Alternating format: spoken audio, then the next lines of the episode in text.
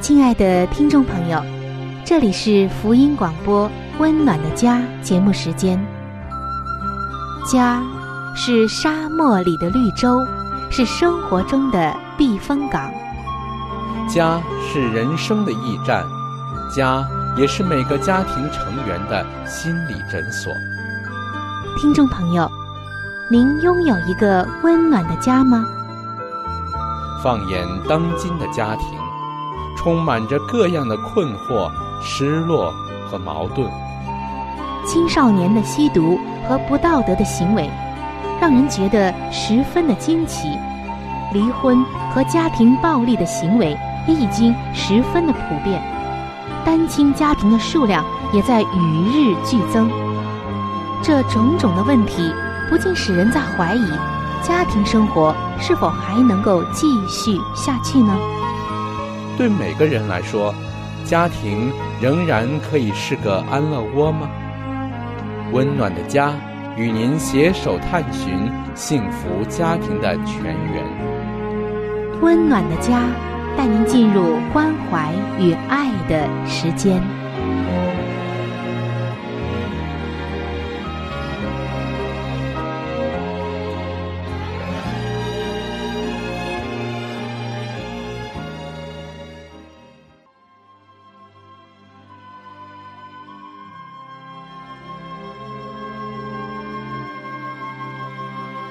眼中全然美丽的女人，是蒙福的女人，是幸福深处的女人。全然美丽的女人，把爱的港湾装点的温暖阳光、简约纯全，令人留恋。冬不冷，夏不热，春意盎然，秋果累累。停靠，孩子们称她有福。有赞美说，才德的女子很多，唯独你超过一切。让我们一起来寻找上帝在建造生命美丽方面对你的旨意。欢迎进入全然美丽的女性新生命。系列的分享，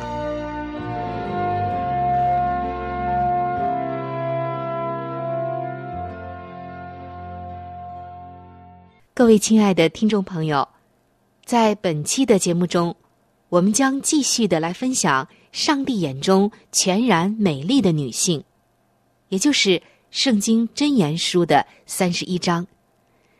有关于这一章系列的分享，我们今天。该进行到十六节了。先来看一下《真言书》的三十一章十六节都说了什么。这节经文说道：“他想得田地，就买来，用手所得之力栽种葡萄园。”听众朋友，在这里我们看到，这位美丽的女子之所以美丽，是因为。她不但在梦想中有一块田地，而且她还很有能力买下这块田地。那么，田地究竟是什么？他又为什么有能力买下呢？今天我们就要详细的来分享。听众朋友，有关于真言书的三十一章，通过前些期的节目，我们已经分享了一半的内容了。而这一位美丽的女性，她那种美丽的风格、内在的魅力，以及之所以美丽的原因，都开始越来越清晰的呈现在我们面前了。我们在不断的走近她，了解她，也不断的将她看得越来越清晰。曾经有艺术家朋友们就告诉我，人体最难描画的就是人的面孔了。准确的掌握面部绘画的技巧，这可是艺术家们最难的一课了。当你我一起开始来分享这一章《圣经真言书》的三十一章的时候，这位女性的一些特征已经逐渐的清晰起来。我们渐渐看清了她的面容，此时，我们已经看见过她愉快的双手工作，见过她那颗被丈夫信赖的心，还有他那一双轻巧有节奏的腿，带领他到很远的地方来搜罗家人所需要的物品。以上的这些都给我们留下了深刻的印象。在前一段时间的节目中，我们也已经分享过了。现在，上帝看为美丽妇人的心思也逐渐的在我们面前显现出来了。因为上帝这一位原创的艺术家，向我们显露的是他那令人难忘的特质。在前几期的节目中，我们已经看见他用精明的头脑计划还有组织；而在今天，我们本期节目分享的《真言书》的三十一章十六节，又让我们看到他用他的心思来编织着梦想，并且充当着企业家的角色。听众朋友。你可能听到过有关于左右脑的研究报告，说我们人的大脑一边控制着我们的创作能力，另一边呢左右着我们的实际应用能力。上帝看为美丽的这一位妇人，左右脑可以说同时完整的发展了。在创作方面。他是一个爱幻想的梦想家，他希望为家人提供最好的，并且还设法得到那最好的，以供给家人的需要。但是，他并不是仅仅满足于此，他也利用着他极强的执行能力，使自己的梦想成真。这位女子。她既是一位 CEO，也是一位梦想家。在十六节这节经文中，我们看到了他的三重行动。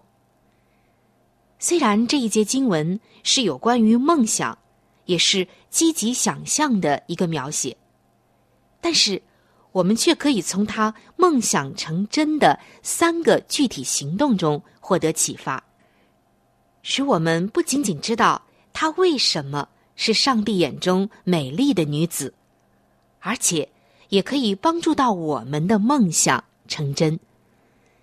亲爱的听众朋友，尤其是姐妹们，你有梦想吗？如果有，下面的分享一定会帮助到你。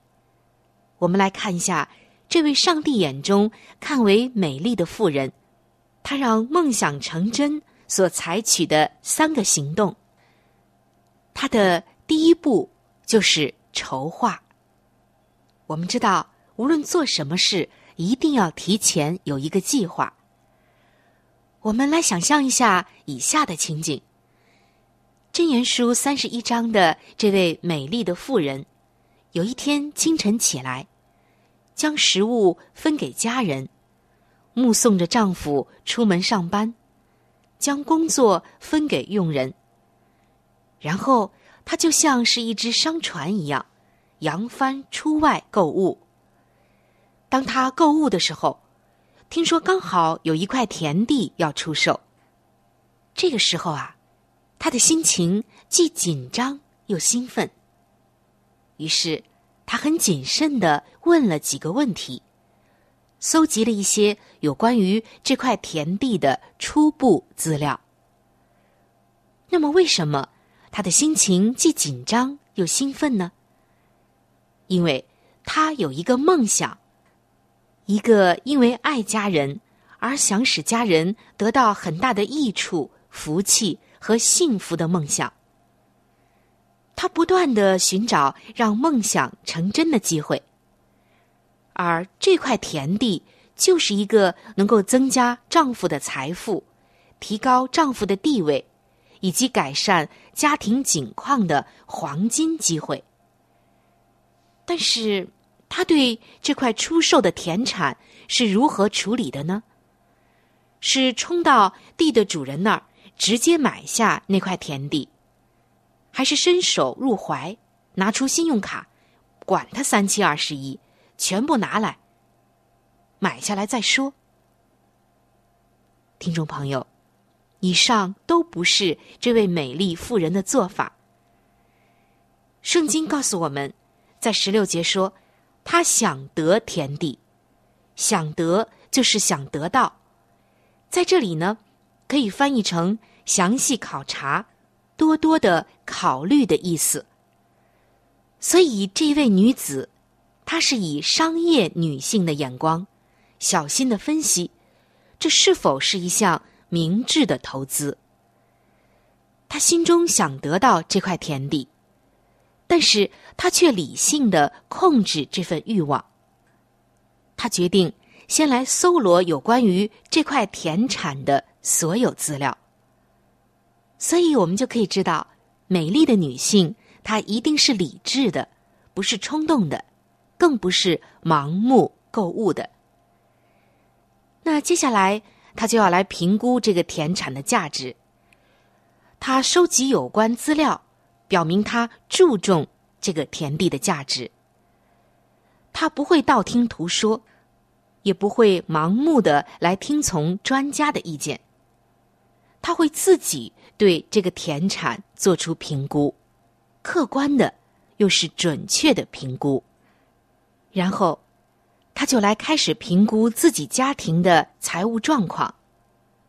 这表明他充分的考虑到这项投资是否会危害到家庭的生活水平，是否有足够的资金购买并且改良田产。然后他针对料理家庭所需要的时间，考虑自己在拥有了这一块田地之后。是否有着充足的时间打理它？再接下来，他还要检阅自己的优先次序，因为他的家庭才是他的首要的选择和精力的所在。所以，他就智慧的分析购置这块田地会不会破坏他的优先次序。可以说，我们清晰的看到。箴言书三十一章为我们描绘的这一位妇人，她察觉到，在她做任何的地产投资之前，都需要更多的了解、考虑以及祷告。最后，经过适当的考虑以及咨询之后，我们有理由相信，她会把事情告诉丈夫，并且和丈夫来商讨。她以商业女性所收集的事实以及专业数据，跟丈夫分享她的梦想。当她提出建议的时候，她举出很多的理由，解释为什么那田产是值得购买的，她如何为丈夫以及家庭带来益处。而你可能要问了，这位妇人如此能干。为什么还要咨询丈夫呢？以下的几个理由就是原因所在。第一，就是作为一位才德的妇人，她不会漠视上帝命定做她的头的丈夫而独立行事。第二点，作为有能力的妇人，她不会鲁莽行事。第三，作为一个有智慧的妇人。他也不会在没有忠告的情况下独断行事。第四点就是，作为妻子的她，更不会喜欢丈夫所不喜欢的东西。上帝眼中美丽的妇人是过着讨上帝喜悦的生活，而讨上帝喜悦的一部分，就是要讨丈夫的喜悦。她是团队的一员。喜悦着丈夫所喜悦的，并且帮助丈夫朝着家庭的正确的发展方向而努力。他们两个人是一个稳妥的单位，一同迈步向前。他们共同建立生活，使他们的梦想成真。而这位女子的梦想，就是要来改善家庭的财政状况。好，我们接着来往下看。她的丈夫同意了她的计划。其实，我们想想，她的丈夫又怎能不同意她的计划呢？因为她过去的业绩，她的商业头脑，她的工作道德，她的贤惠，她的才德，她的丈夫当然会同意。接下来，这位妇人就开始进行第二步了，那就是去取得梦想中的田地，也就是第二步购买。还有接下来的第三步改造。可以说，通过这三个行动，就是筹划、购买还有改造，这位美丽的妇人就实现了她的梦想。那有关于第二步购买和第三步改造，我将会在下一期的节目中和您分享，欢迎您能够到时收听。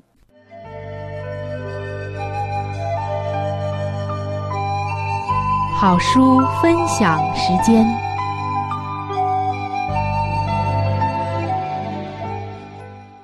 各位收音机前的听众朋友，各位亲爱的弟兄姐妹。您现在所收听的节目是由希望之声福音广播电台为您带来的《温暖的家》。现在又到了这个节目当中的一个小环节，叫做“好书分享”。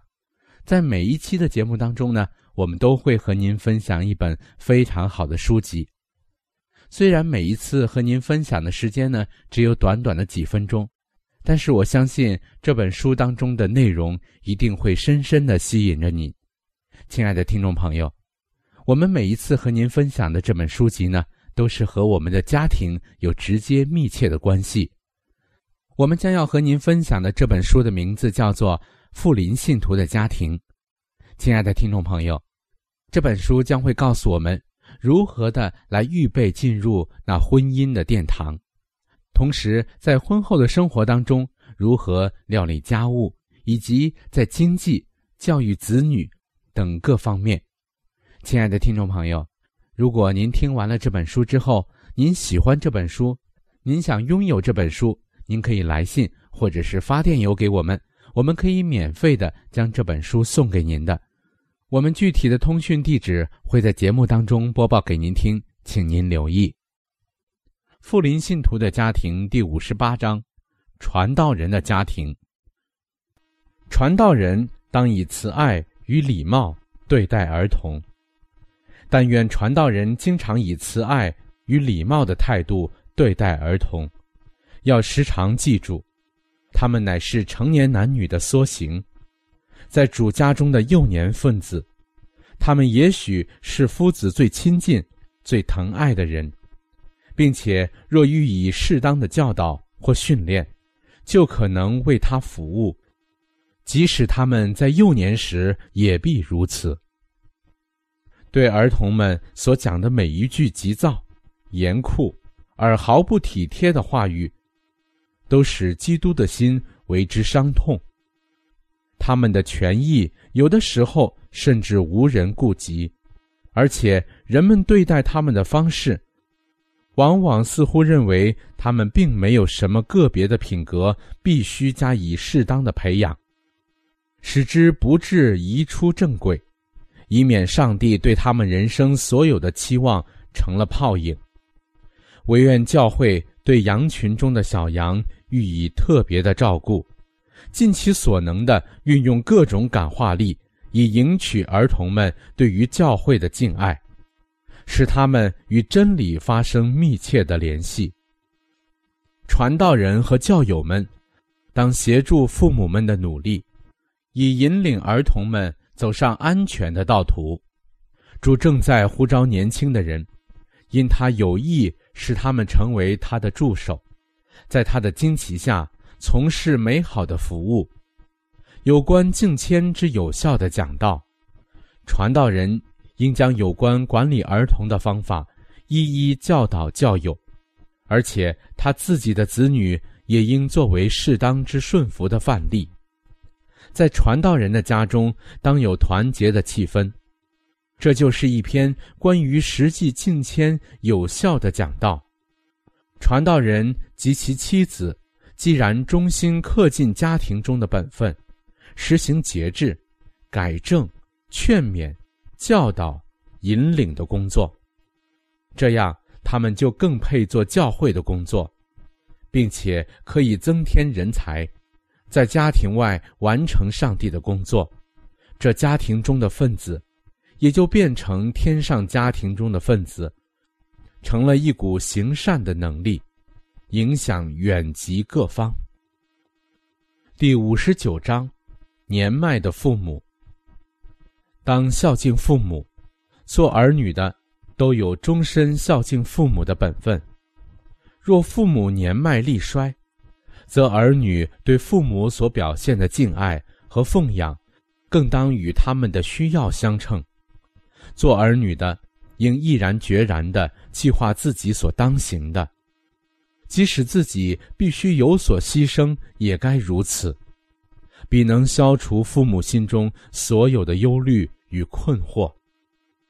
儿女们都该受教，以亲切之心敬爱并侍奉父母。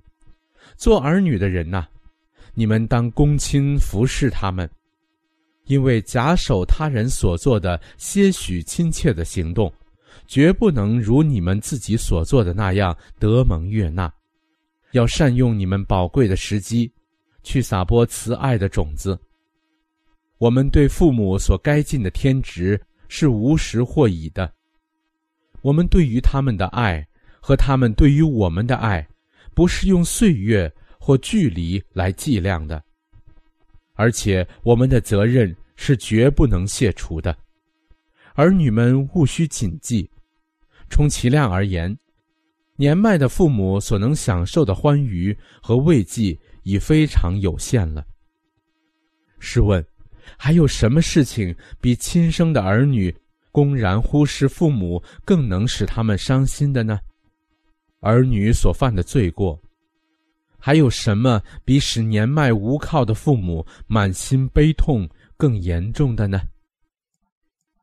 好了，亲爱的听众朋友，亲爱的弟兄姐妹。好书分享这个环节呢，我们今天就和您暂时的分享到这里。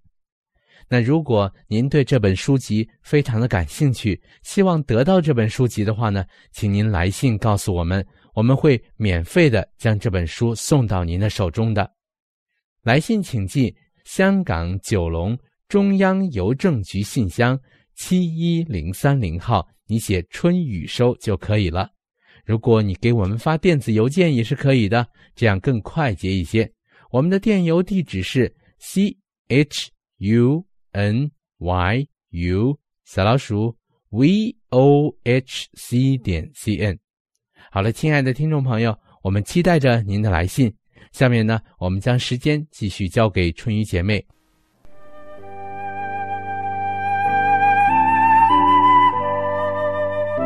贴心小管家，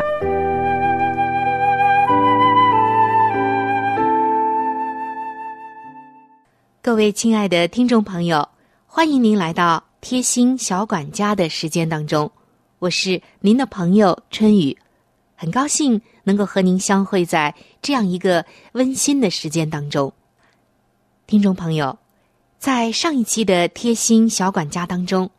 我和大家分享了好几种让苹果长时间保鲜的方法。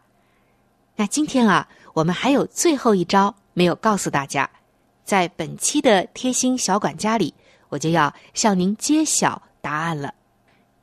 只不过，用这种方法为苹果保鲜的时候，有一个先决条件，那就是您购买的苹果不可以有破损。或者是坏掉的这种情况。好，我们来看一下具体怎么来操作。将没有破损的苹果放进装有百分之一淡盐水溶液的陶瓷缸或者是坛子里面，记住可不要装的太满了，要留出苹果自由呼吸的空间和余地。然后用塑料薄膜密封。放置到阴凉处，这样就可以保存一个月左右，而且吃的时候你会觉得这味道啊特别独特，口感极佳。虽然储存了一个月，但是你会发现这苹果的清香爽脆，哎呀，那个好吃啊，还是一点儿没有变，并且还多了一种风味呢。有兴趣的朋友可以试试看。我们今天的贴心小管家就到这儿。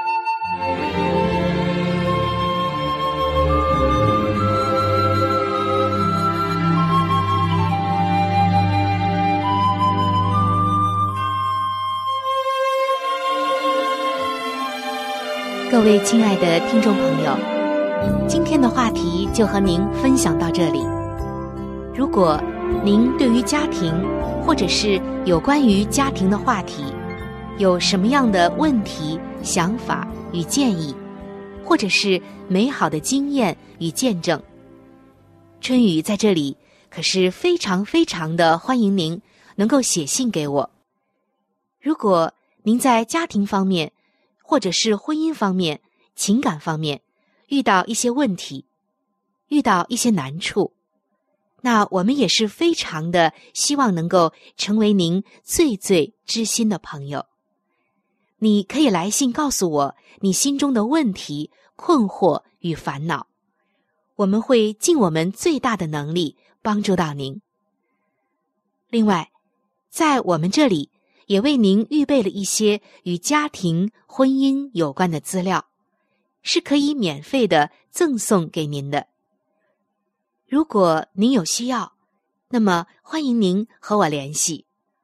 来信请寄：香港九龙中央邮政局信箱七一零三零号。您写“春雨收”就可以了。春。是春天的春，雨是雨水的雨。如果您是用电子邮件的话，请记我的电子邮箱。我的电子邮箱是 c h u n y u，就是春雨的汉语拼音。接下来是小老鼠 v o。h c 点 c n，我们期待着您的来信。在这里要特别说明一点的就是，如果您的条件许可的话，欢迎您能够上网来收听我们的节目，以便于取得最佳的收听效果。我们的网址是三 w 点 v o h。C 点 c n，本期的节目到这里就要说再见了，下期节目我们再会，愿上帝赐给您一个温暖的家。